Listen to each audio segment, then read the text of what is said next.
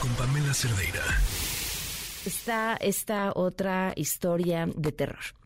El viernes 28 de abril, el periodista Ángel Galindo fue a cubrir una nota acompañado de otra persona. De regreso, a las 6 de la tarde, tres elementos de la policía municipal los abordan a él y a su acompañante, los interrogan, ¿por qué no? Los golpean, los traen paseando dos horas, se los llevan a la comandancia, les vuelven a pegar en el estacionamiento y se les suma un cuarto policía y los golpes terminan con la pérdida de la noción del tiempo, incluso de la ubicación. Lo llevaron con el médico legista y sin decirle agua va, ya a las 11 de la noche lo dejaron en libertad. Yo les digo cuántas historias les recuerda esta historia. ¿Cuántas veces no hemos escuchado el pero me detuvieron, me golpearon, no me explicaron por qué, me llevaron detenido? Es más, hay videos. ¿Cuántas historias no hemos visto en los últimos veces, en las últimas veces, incluso en videos que llegan a ser noticia porque las personas detenidas terminan perdiendo la vida? Y entonces sus familiares, a la hora que piden los videos, se encuentran con esto de fondo. Le agradezco muchísimo a Silvia Ruiz, coordinadora de prevención del programa de protección y defensa de Artículo 19, que nos acompaña en la línea. ¿Cómo está Silvia? Muy buenas tardes. Hola, muy buenas tardes, Pamela. Gracias aquí por la invitación y pues por hablar de estos temas que pues son bastante bastante importantes, ¿no? Para la sociedad y que preocupan muchísimo. Ya existe una explicación más profunda sobre esto que sucedió? ¿Alguna respuesta? ¿Algo? Claro, pues justamente de los hechos que, que justamente platicas, que además de eso es que no fue solo como una sola agresión, ¿no? Sino fueron varias en un solo hecho, ¿no? O sea, fue una detención ilegal que hay que resaltar, abuso de autoridad, uso desproporcionado de la fuerza y aparte hubo tortura por parte de estos elementos de la Secretaría de Seguridad Ciudadana del municipio de Celaya, ¿no? Además de que no sabemos ni por qué fue este, justamente detenido esta persona. Él se identificó como periodista, se burlaron y aún así se lo llevaron y fue golpeado virtualmente por varias horas, ¿no? Que esto justamente lo rechazamos.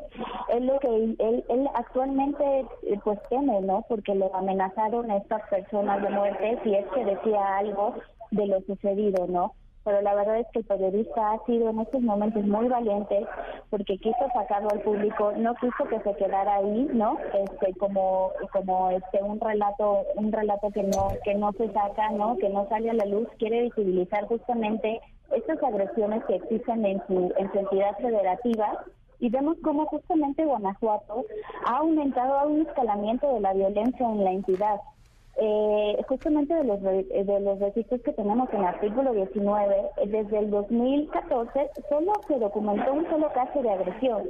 En el 2016 fueron 12, en el 2018 25 y en el dos, que diga, 2018 25 agresiones y en el 2021 31 agresiones. Oye, como vemos, ha subido bastante bastante la, la violencia en la entidad. ¿Estos policías eran estatales o municipales?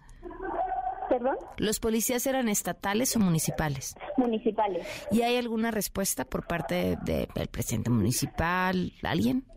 Sí, pues fíjate que hasta el momento yo, o sea, no hemos visto ningún pronunciamiento, no, no hemos visto como algo que hayan hecho, ¿no? Por parte de, pues aquí este tanto de, seguridad pública justamente para ver qué pasó con, con, policías.